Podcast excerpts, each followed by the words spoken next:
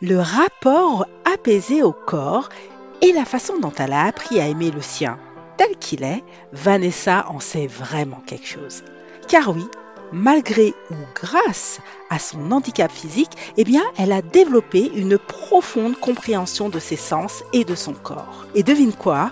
Ce lien avec notre propre corps est étroitement lié à nos cheveux.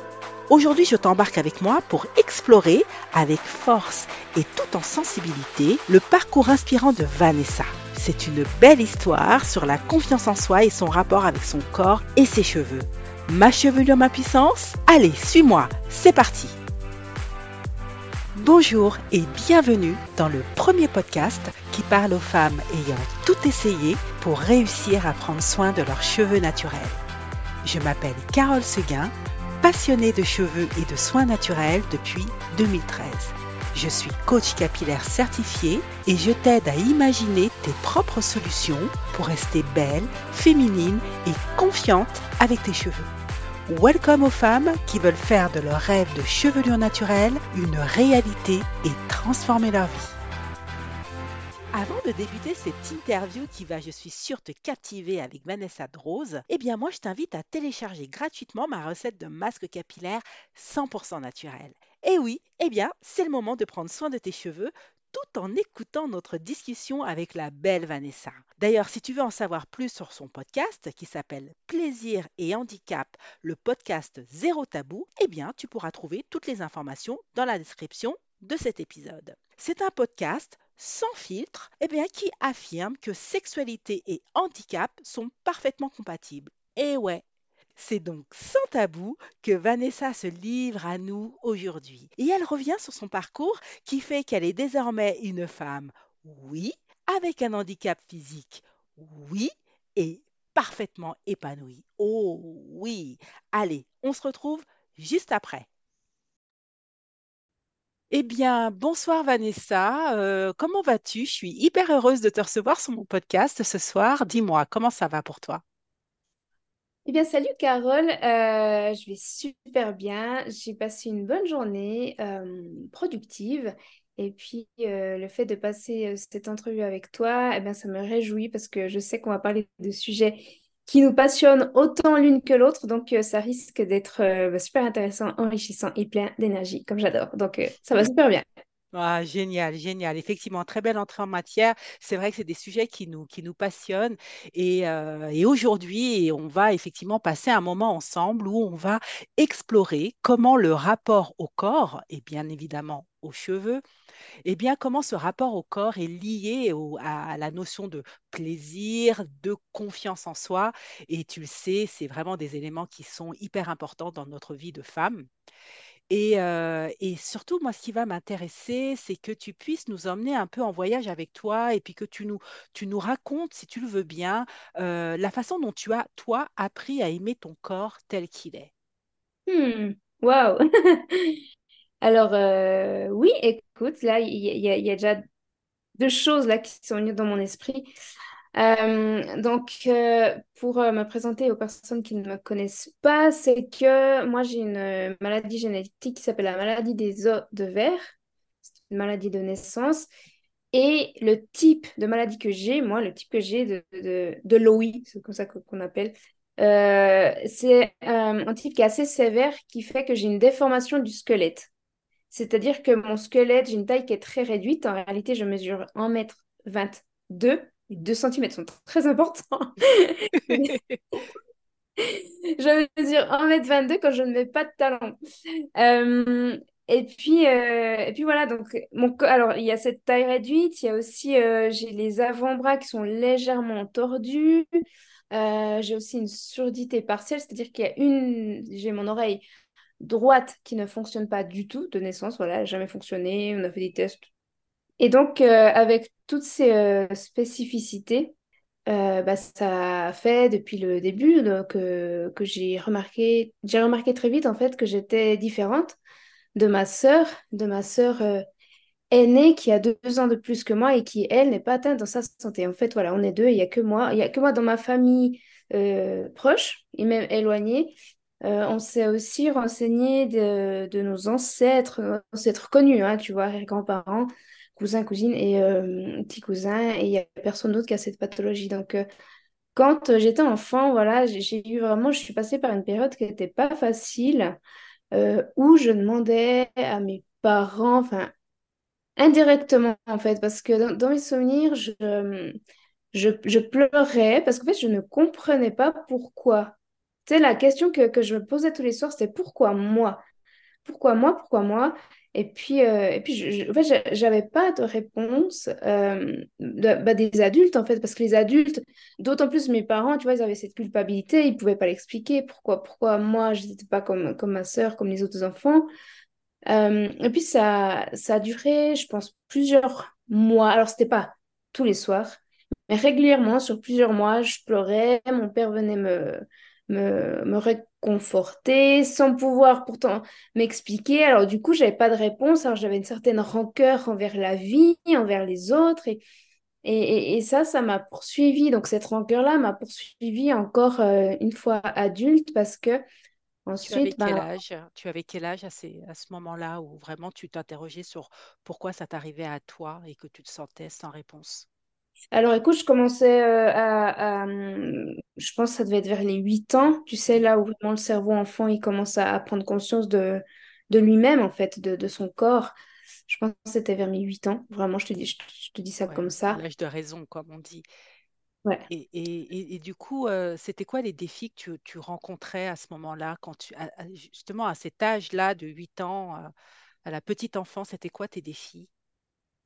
Euh, ce qui était difficile, justement, pour moi, c'était, d'accepter que je ne puisse pas m'amuser comme les autres, d'accepter que je ne pouvais pas courir. J'avais envie de courir, j'avais envie de sauter, de, je sais pas, de sauter par-dessus des barrières, des trucs tout cons que, je voyais que les autres faisaient, de jouer à s'attraper en courant. C'était des choses, je les enviais tellement, c'était pas, c'était pas possible. Enfin, c'était pas possible parce que parce qu'on me l'interdisait, parce que je pouvais me, bah, me casser en os. En fait, moi, quand j'étais enfant, j'avais vraiment les, les os des jambes qui se cassaient très facilement.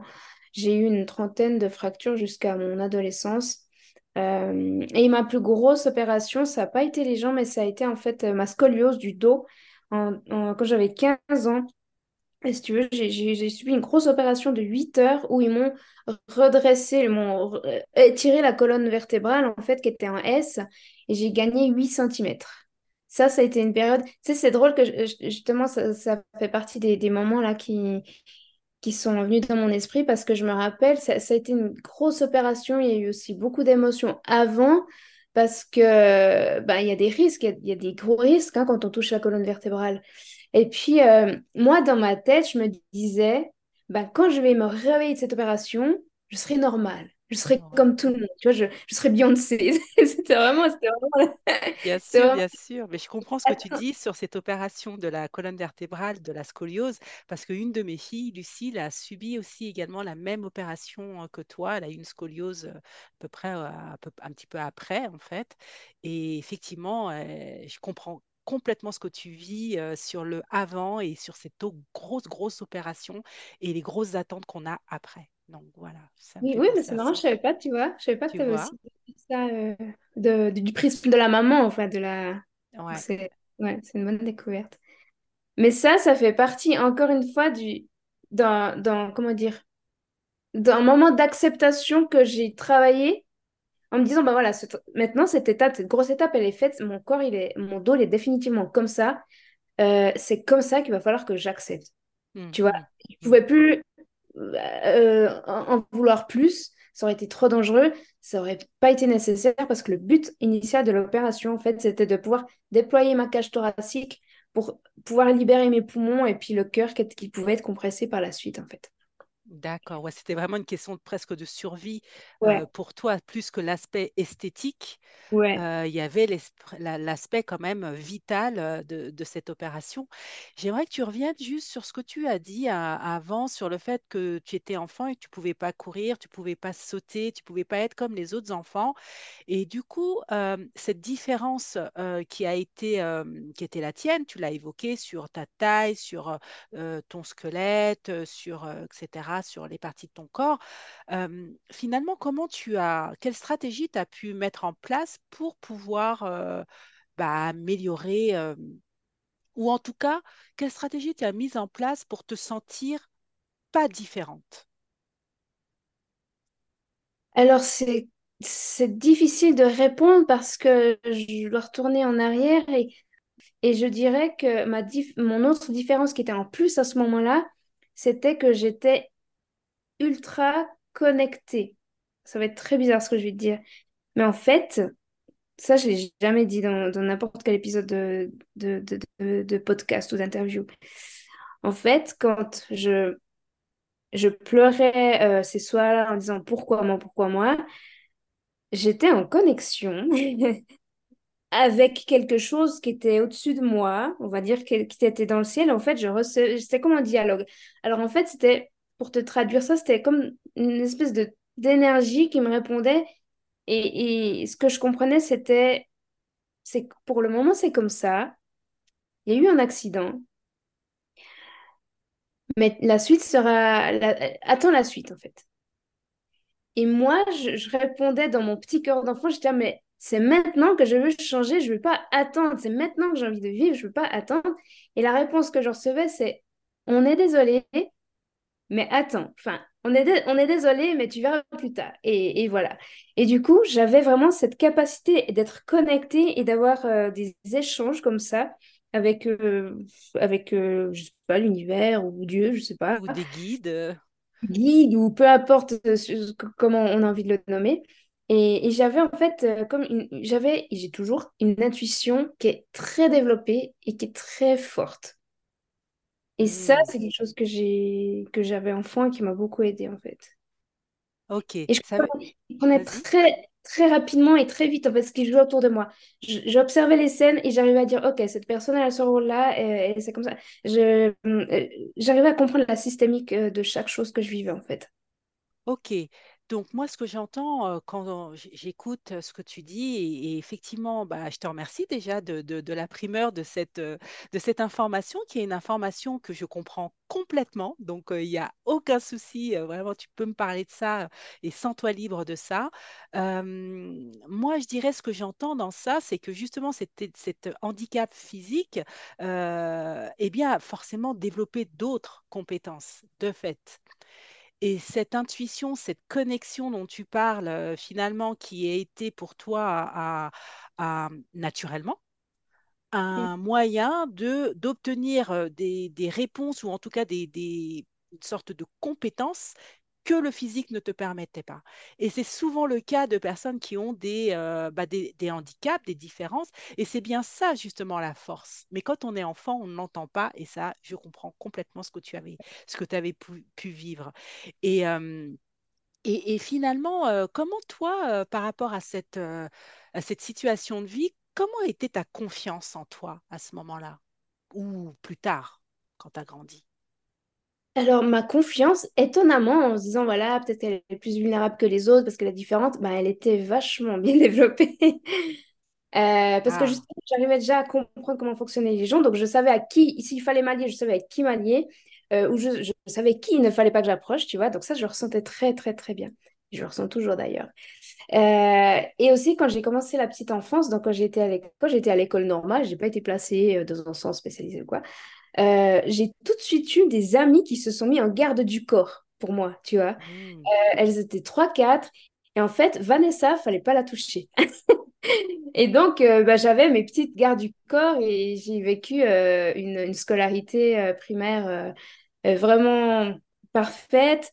J'ai été, par contre, j'ai eu, euh, j'ai été victime de harcèlement scolaire à l'adolescence parce que ben, on a été séparés avec mes amis, ça a été une nouvelle classe, j'étais, je me suis plus renfermée sur moi-même parce qu'à ce moment-là, j'ai ma sexualité, mon corps, de, mon corps qui était en train de se transformer. Et donc, ben, j'étais, j'étais devenue la victime euh, parfaite pour euh, ben, mon persécuteur de l'époque. hmm, d'accord. Étais en faiblesse, en position de faiblesse. Et, euh, et c'est et c'est intéressant ce que tu ce que évoques. Et je veux faire le lien avec ton podcast qui s'appelle Plaisir et handicap, le podcast Zéro Tabou.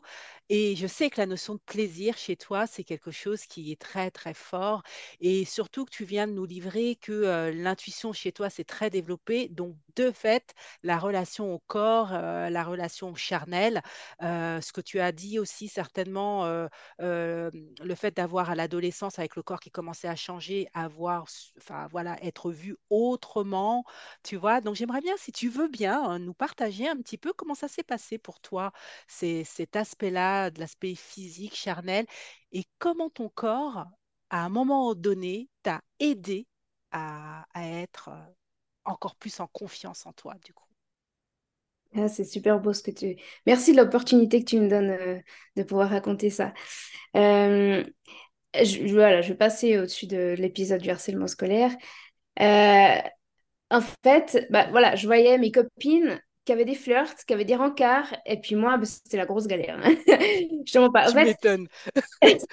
T'inquiète, j'ai connu ça aussi, tu vois, donc n'y ah, pas il y a aucun souci. C'était pareil. Je dis, je comprends pas, il y a un problème ou quoi? Vas-y, donc gros, gros râteau, vas-y. voilà, exactement. Gros râteau. Euh, euh, les mecs ne posaient pas le regard sur moi. Euh, moi, bah, moi, par contre, alors moi, j'étais amoureuse de tout le monde, hein, mais alors là, hein, donc voilà, bref. Euh, je tombais amoureuse hyper facilement de, de, tout le monde, de tous les gars qui, que, je voyais. Euh, et puis, ce qui s'est passé, c'est que euh, bah, même à un moment donné, je me suis dit, mais si ça se trouve, en fait, je suis lesbienne. Je me suis vraiment posé cette question aussi. Si ça se trouve, en fait, c'est pas les mecs me rejettent parce que ça serait les filles qui pourraient être intéressées par moi. Et au final, ben, ben, au final, j'ai pas osé tenter l'expérience. Pourquoi?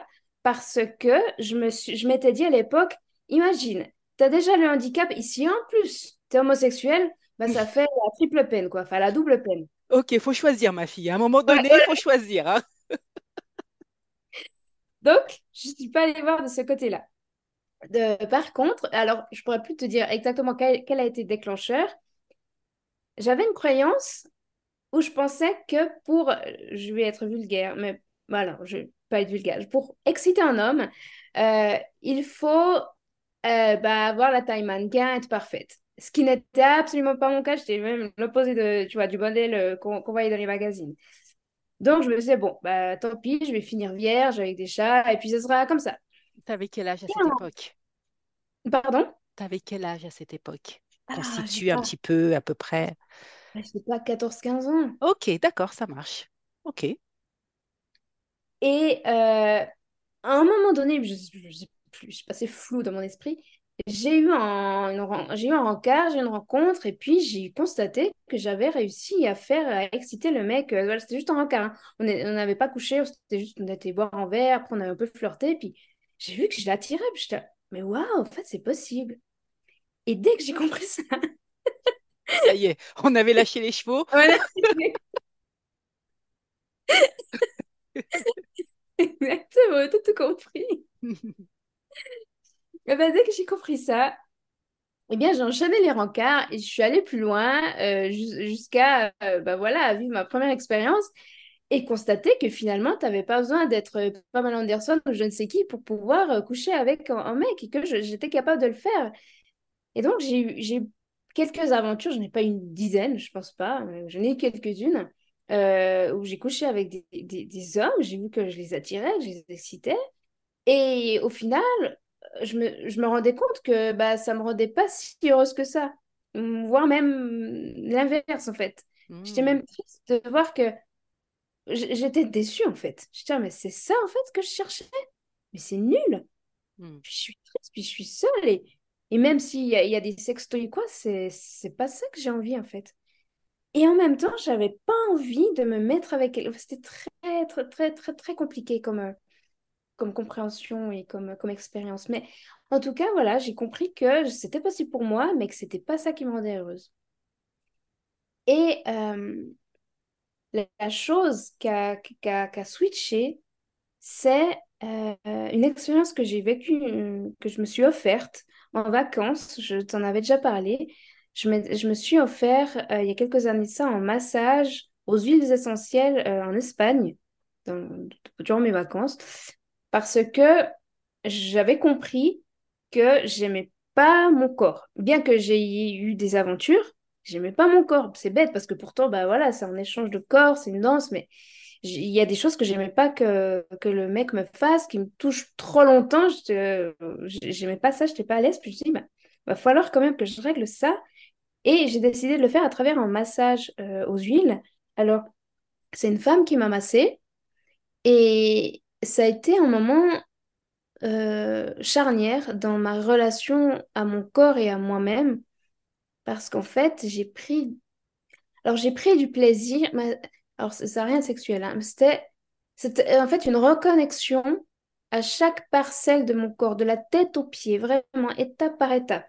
C'est un massage qui a duré 40 minutes, 45 minutes. Et, euh, et, et, en fait, ça, a été un moment de réconciliation. J'ai pardonné à mon corps de l'avoir rejeté. Je me suis rendu compte que on pouvait le masser sans, sans le juger, sans lui faire des remarques, sans poser des questions. Là, pour ça, je remercie cette masseuse. Je ne sais pas du tout qui c'est, mais elle a été mais, exceptionnelle. Et elle a fait aucune différence. Elle a même pas demandé pourquoi il y avait une chaise roulante dans la salle. Euh, elle a été adorable du début à la fin. Et à partir de ce moment-là, quand je suis sortie de ce massage, j'étais aux anges, vraiment, ça m'a, ça m'a boosté, je sais pas, ça a même monté ma libido. Je me suis dit, mais maintenant, c'est ça que je veux, en fait, dans l'intimité. Hmm, d'accord. Hmm. Et donc là, ça a switché pour toi euh, dans tes relations ensuite avec les hommes. Tu as senti qu'il y avait un avant et un après par rapport à cette expérience que tu as vécue de massage et de reconnexion au corps et d'acceptation de ton corps tel qu'il est, c'est ça? Exactement, ouais, exactement. Et c'est aussi à peu près à ce moment-là que, ça c'est une astuce que je donne quand euh, il y a des personnes qui viennent me voir, c'est j'ai pris un moment de recul et j'ai observé mon attitude, euh, l'évolution de mon attitude depuis l'adolescence jusqu'à aujourd'hui, jusqu'à l'âge adulte, et euh, mes différentes expériences. Alors j'ai pris par exemple, bah voilà, les personnes avec qui j'ai eu des aventures, et j'ai constaté qu'au fur et à mesure que j'avançais dans ma vie et que je me réconciliais petit à petit avec moi-même, avec mon corps, la qualité des relations et des aventures que j'avais était de plus en plus belle. Au tout début, j'étais pas super à l'aise, j'ai le dos qui est un peu déformé. Euh, il y avait une personne qui m'avait voilà, qui m'avait massé, qui m'avait touché dans le moment des, préliminaires. Puis elle m'a dit, mais dis donc, t'es vachement bossu, quoi. Et en fait, j'ai pris, j'ai pris cette remarque, puis je c'est pas très sympa de dire ça. Mais c'est parce que moi, à ce moment-là, j'étais encore dans cette, dans cette observation, mon corps qui était un peu avec des formes pas très normales. Et au fur et à mesure, je recevais de plus en plus d'amour de la part des échanges que j'avais avec, euh, avec mes partenaires. Hmm. Ah oui, ok. Ah oui, oui, c'est très clair, euh, très, très limpide ce que tu expliques. Et, moi, j'aimerais que tu nous, nous dises ce voyage donc avec ton corps, mais que tu nous fasses le lien avec ta relation avec tes cheveux. Comment, donc, dans cette reconnexion au corps que tu as eue à ce moment-là, est-ce que à un moment donné, euh, et comment, tes cheveux sont intervenus dans cette euh, relation à, la séduction ou à l'acceptation de toi ou l'expression tout simplement de toi? Comment ça s'est passé euh, là-dessus? Alors, mes cheveux, pour moi, ça a toujours été en lien avec la séduction. J'ai toujours aimé mes cheveux. J'étais brune quand euh, j'étais jeune. je, suis pas, je, suis, je suis toujours jeune, mais... Oui, tu es très jeune, oui. Voilà. quand j'étais enfant, j'étais brune. Quand j'étais adolescente, j'étais brune, mais j'ai eu des premiers cheveux blancs. Et là, j'ai commencé à les cacher avec des teintures à l'ammoniac qui puaient la mort. Et, et euh, au fur et à mesure que j'évoluais, je, les cachais de plus en plus, mais j'étais de plus en plus... Euh, dérangée par le fait de devoir les cacher parce que les autres me disaient Ah, t'as des cheveux blancs, pourtant à ton âge, ça ne devrait pas se faire, comment ça se fait et tout. Et en fait, je me rends compte que mes cheveux, je les ai toujours aimés et à un moment donné, il y a quelques années en arrière, j'ai décidé d'arrêter les teintures, d'arrêter les cacher et les laisser naturels tels qu'ils étaient. Et j'ai l'impression que c'est un peu ce qui s'est passé aussi avec mon corps. J'ai c'est au même moment à peu près?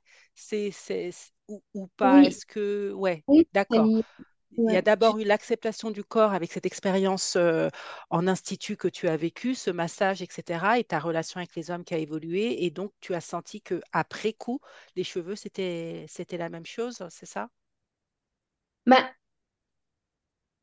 au fait, oui, en fait, ils ont toujours été avec moi, et ils ont suivi ce processus-là. Mmh. processus que j'avais. J'avais déjà les cheveux euh, naturels, gris, voilà, les cheveux gris euh, au moment du massage. Mais euh, sans m'en rendre compte, mais, mais je, vivais la même expérience avec mes cheveux en les laissant de plus en plus devenir naturels. Et en arrêtant de m'infliger de la souffrance, en fait, avec des produits, avec des coiffures, avec quelque chose pour les cacher, puis pour faire comme tout le monde. Hmm, d'accord, ok.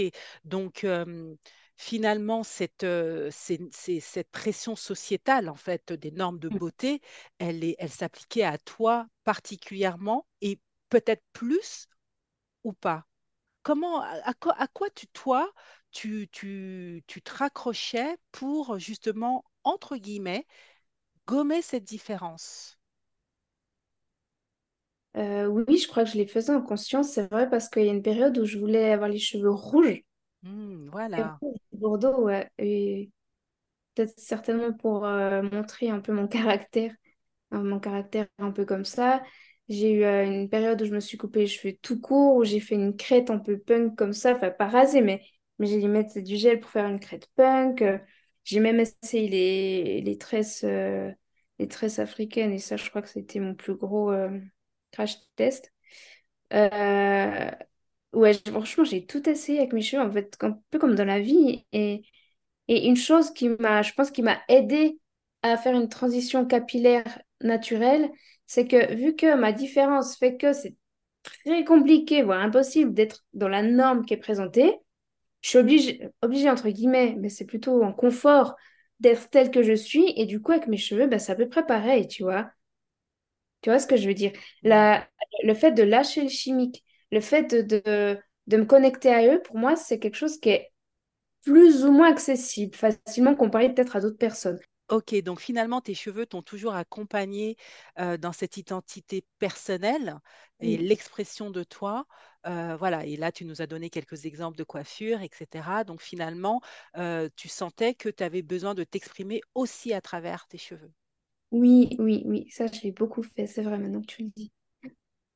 Oui, bah, j'ai, j'ai toujours aimé mes cheveux, j'ai toujours aimé, euh, aimé ma couleur de cheveux, j'ai toujours aimé mes, mes longueurs, j'aimais jouer avec, j'aimais les attacher, j'aimais essayer des trucs.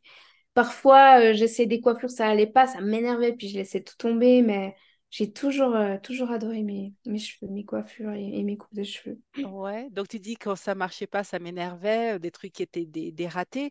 Et qu'est-ce que tu pourrais dire euh, de, de ces coiffures ou de ces styles capillaires justement sur le fait que ça peut potentiellement affecter la confiance en soi? Est-ce que tu te sentais moins confiante au moment où tu avais moins, où tu avais une coupe de cheveux ou une coiffure, un style qui te Ah, plaisait moins? complètement, ouais, complètement. En plus, à l'adolescence, j'étais hyper sensible, tu vois, du, du regard extérieur. Alors, euh, ah, et puis t'as les, les cheveux plus gras quand t'es adolescent à cause du, du changement. Ah oui, là, c'était très compliqué. J'avais aussi ma maman, bah voilà, qui disait, ah, dis donc, t'as les cheveux gras, faudrait te les laver. Et oui, j'étais très, très sensible à ça, quoi. Ouais, ouais, vraiment. Hmm, d'accord. Et donc, du coup, finalement, comment tu as pu petit à petit, avec les années, en te reconnectant à ton corps et à tes cheveux, moi, ce que je voudrais que tu nous dises, c'est finalement comment cette confiance en toi, comment tu l'as, comment tu l'as bâtie, comment tu l'as développée? Tu nous l'as dit sur le corps, tu nous l'as dit sur les cheveux.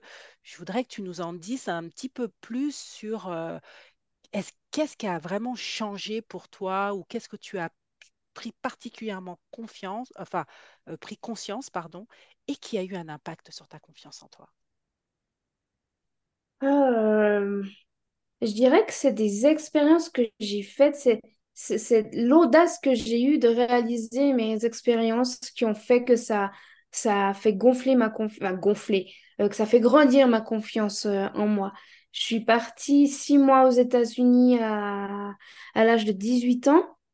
Euh, parce que c'était mon rêve. Et puis je me suis dit personne d'autre que moi peut le réaliser. Donc hop j'ai organisé ça malgré mon handicap. Il y, aurait une multitude de personnes qui m'auraient dit mon Dieu mais tu vas dans un pays étranger. Euh, enfin d'autant plus aussi loin tu vois. Il y a quand même un océan qui nous sépare avec l'Europe. J'ai fait ça. J'ai vu que j'étais capable. J'ai vécu des expériences extraordinaires là-bas ah bah d'ailleurs je suis allée au coiffeur je suis allée au coiffeur à Miami et c'était ça a été une catastrophe parce Ah bon, raconte, qu'est-ce qu'ils t'ont fait? Qu'est-ce qu'ils t'ont fait? ah, il m'en- il m'avait fait des mèches blondes avec une coupe de cheveux qui qui correspondait pas à ce que je voulais. Et puis euh, ben, finalement, en plus, ça m'avait coûté, euh, je sais plus combien de dollars américains, bref.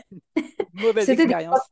Mais voilà, voilà. Ne, pas- ne pas aller se faire coiffer à l'étranger, ok, mais si vous comprenez pas le coiffeur, n'y allez pas. Euh,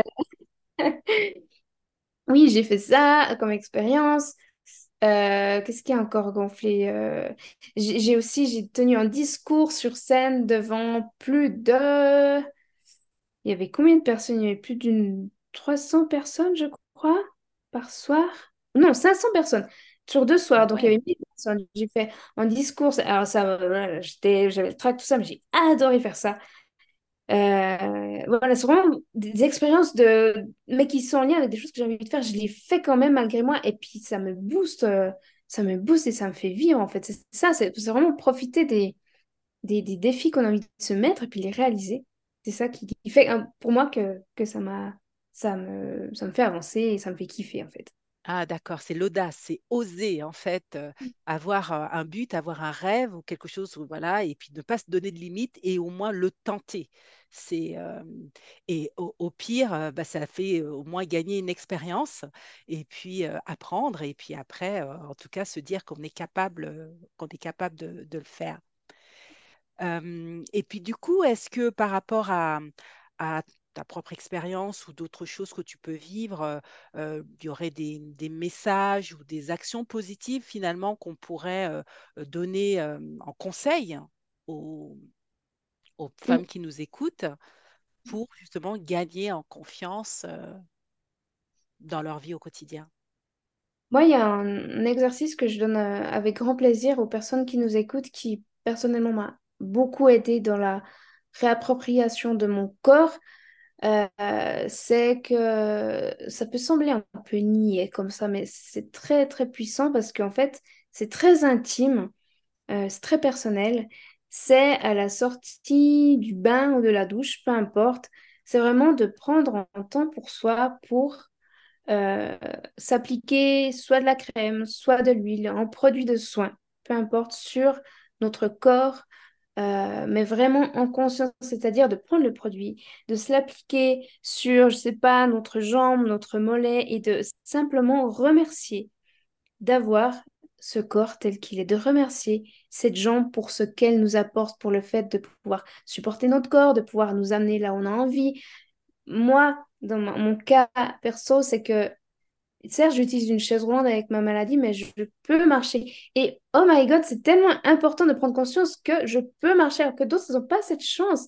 Et donc, rien que ça, juste prenez euh, conscience de la chance que vous avez, de la chance que chaque parcelle de votre corps, à quel point en fait c'est votre allié dans la vie de tous les jours et jusqu'à la fin de cette vie ici, ce sera votre allié. Donc, pre- prenez-en soin par la nourriture, par ce que vous allez ingérer mais par des moments comme ça, simplement en remerciant chaque partie pour ce qu'elle vous apporte. Et vous verrez qu'à la fin de cet exercice, vous, ben, vous allez vous sentir mieux, vous allez être bien plus confiante en vous et vous allez être dans un, état de, de, de, de, de gratitude de, de- pour ce que vous êtes. Et c'est bien de, se sentir comme ça. Et c'est un sentiment qui va pouvoir être ensuite vibrer et être renvoyé à d'autres personnes. Quand on est euh, avec une personne qui, a confiance en elle, qui aime qui elle est, on se sent tellement mieux. Donc, je vous invite vraiment à tester cet exercice et simplement à être euh, reconnaissante pour le corps que vous avez tel qu'il est, la forme qu'il a. Mm, Exact. Et merci Vanessa pour ce, pour ce, pour ce conseil qui est euh, effectivement très facile d'a- à mettre en œuvre, tout simplement. Moi, je l'associerais forcément, effectivement, à, à tout ce qu'on peut faire aussi sur le travail sur ses cheveux, sur la manière d'appliquer ces produits, d'appliquer effectivement des produits qui sont bons pour ses cheveux, bons pour soi. Et c'est ce même travail de, de- de conscience, d'appliquer et de remercier pour ce qu'on a. Euh, bah, ça permet de se détendre, de se sentir bien et effectivement de pouvoir euh, avoir une nouvelle énergie euh, qui se diffuse dans tout le corps et comme tu l'as bien dit, qui ensuite rayonne et se diffuse à d'autres. Donc en fait, on, comprend très bien finalement que se reconnecter à son corps, se reconnecter à ses cheveux, se reconnecter donc à soi est la meilleure des choses à faire, surtout que ça ne prend pas tant de temps que ça, puisque c'est effectivement une question de euh, quelques minutes, mais à partir du moment où on, se le, on, le fait régulièrement et qu'on le fait en conscience. Donc, euh, ça, c'est hyper important. Et aussi, ce que je retiens de ce que tu dis, c'est que une fois qu'on a fait ça, qu'on s'est nourri finalement soi-même de, ces petits actes anodins, mais qui ont un, un pouvoir immense, eh bien, c'est de pouvoir euh, oser, oser faire les choses et de ne pas se donner de limites. Et que les limites euh, physiques que l'on a, et toi tu en es un exemple euh, effectivement euh, réel, ces, limites physiques ne sont rien puisqu'elles permettent de développer d'autres compétences. C'est ce que tu as dit en début d'entretien. Tu as parlé de ton intuition, tu as parlé de cette connexion avec voilà, des guides ou l'univers, peu importe comment on l'appelle, mais en tout cas à quelque chose qui te permet d'être en relation avec ton cœur et d'être avec ton âme. Et c'est ça en fait dont on a besoin. Parce qu'on est dans une société où on est toujours gouverné par le mental. Le mental, bah, lui, pense, mais le cœur, lui, il sait, en fait. La vraie réponse, elle est dans le cœur. Donc euh, voilà, moi, ce que je, je retiens de, de, de, de ce que tu nous as partagé, c'est que en osant, en étant à l'écoute de son cœur, eh bien, les réponses nous arrivent, en fait. Mm. Et Et qu'il n'y a pas de honte à être en connexion avec son cœur. Parce que encore aujourd'hui, j'ai écouté une vidéo euh, d'une euh, d'une coach spirituelle euh, qui, qui, qui le dit très justement, c'est que ici en, en Occident, on est, notre cœur, il est oxydé en fait. On est tellement dans la consommation commerciale de acheter de toujours plus, toujours plus, qu'ils nous ont coupé de notre connexion. euh, voilà. Euh, Toi, toi, tu le dis super bien dans les coachings capillaires, que, que nos cheveux sont, sont nos antennes. Et en fait, on est coupé de ça. Donc, on est indirectement coupé de notre cœur. Il n'y a pas de honte de fonctionner avec son cœur. Merde, quoi. Je veux dire. Mais oui, bien sûr, parce que ça nous viendrait jamais à l'idée de vouloir faire une course et de se couper les jambes, en fait. Ça nous viendrait jamais à l'idée. Eh bien là, c'est pareil, en fait. C'est que grâce à nos cheveux, ça nous permet d'être en connexion avec notre être intérieur, notre corps, et effectivement des, une énergie céleste, quelque chose qui est au-dessus de, de nous, qui parle à notre cœur. Et c'est vrai que beaucoup de personnes, bon, on entend parler de ça et peut-être trouvent ça un peu superficiel et ou n'arrivent pas à comprendre, tout simplement. Mais pour pouvoir le, le comprendre, euh, eh bien, il faut simplement se poser méditer, se calmer, se détendre, se relaxer. Des petites musiques tout simplement relaxantes, euh, le soir avant d'aller se coucher, de s'endormir ou le matin au réveil, c'est pas grand-chose, mais rien que ça, ça nous permet de, euh, bah, d'être en connexion avec son cœur, sa, son corps, sa respiration et nous mettre donc en lien avec notre âme. Donc voilà, petites choses toutes simples, mais euh, qui peuvent être euh, très, très euh, efficaces pour nous reconnecter à nous-mêmes. Vanessa, moi j'ai été ravie de cet entretien. Je ne sais pas si tu veux ajouter quelque chose sur, sur ce sujet-là. n'hésite pas, sens-toi libre. Le truc, le truc que j'ai envie de rajouter, c'est, comme tu l'as dit, en fait, ces exercices qui, sont tout simples, hyper accessibles et très faciles, eh bien, en fait, c'est ça qui va permettre d'avoir cette force d'oser et d'y aller et de réaliser ce qu'on veut réaliser. La force d'oser réaliser ses rêves. Ben, tu l'as compris, c'est le thème central de cette discussion avec Vanessa. Alors du coup, moi j'ai une question pour toi. Comment penses-tu que ce courage, donc le courage d'oser réaliser ses rêves, eh bien, s'applique aux cheveux et à la manière dont les femmes se voient à travers eux? Eh bien, moi, j'ai un avis sur la question. Parce que le fait d'opter pour ses cheveux naturels, alors qu'il s'agisse de ses premiers cheveux blancs ou de ses boucles, eh bien, ça représente un acte de courage. Parce que c'est affirmer sa beauté authentique, c'est l'affirmer en osant défier les normes préétablies. Alors, si l'histoire de Vanessa t'a touché, si elle t'a convaincu, bah, en fait, qu'il n'y a aucun défi qui ne peut être relevé avec brio, alors je t'invite à me contacter pour une séance clarté rêve capillaire. C'est vraiment une opportunité gratuite que je t'offre parce que je souhaite vraiment discuter avec toi. Eh bien, je veux parler avec toi de tes défis quotidiens avec tes cheveux. Je veux, je veux parler de tes désirs, de les connaître, de connaître tes cheveux, d'apprendre à les entretenir, mais de la manière la plus saine possible. Et puis surtout, je veux parler de tes rêves, de liberté et de fierté, d'affirmer qui tu es au naturel.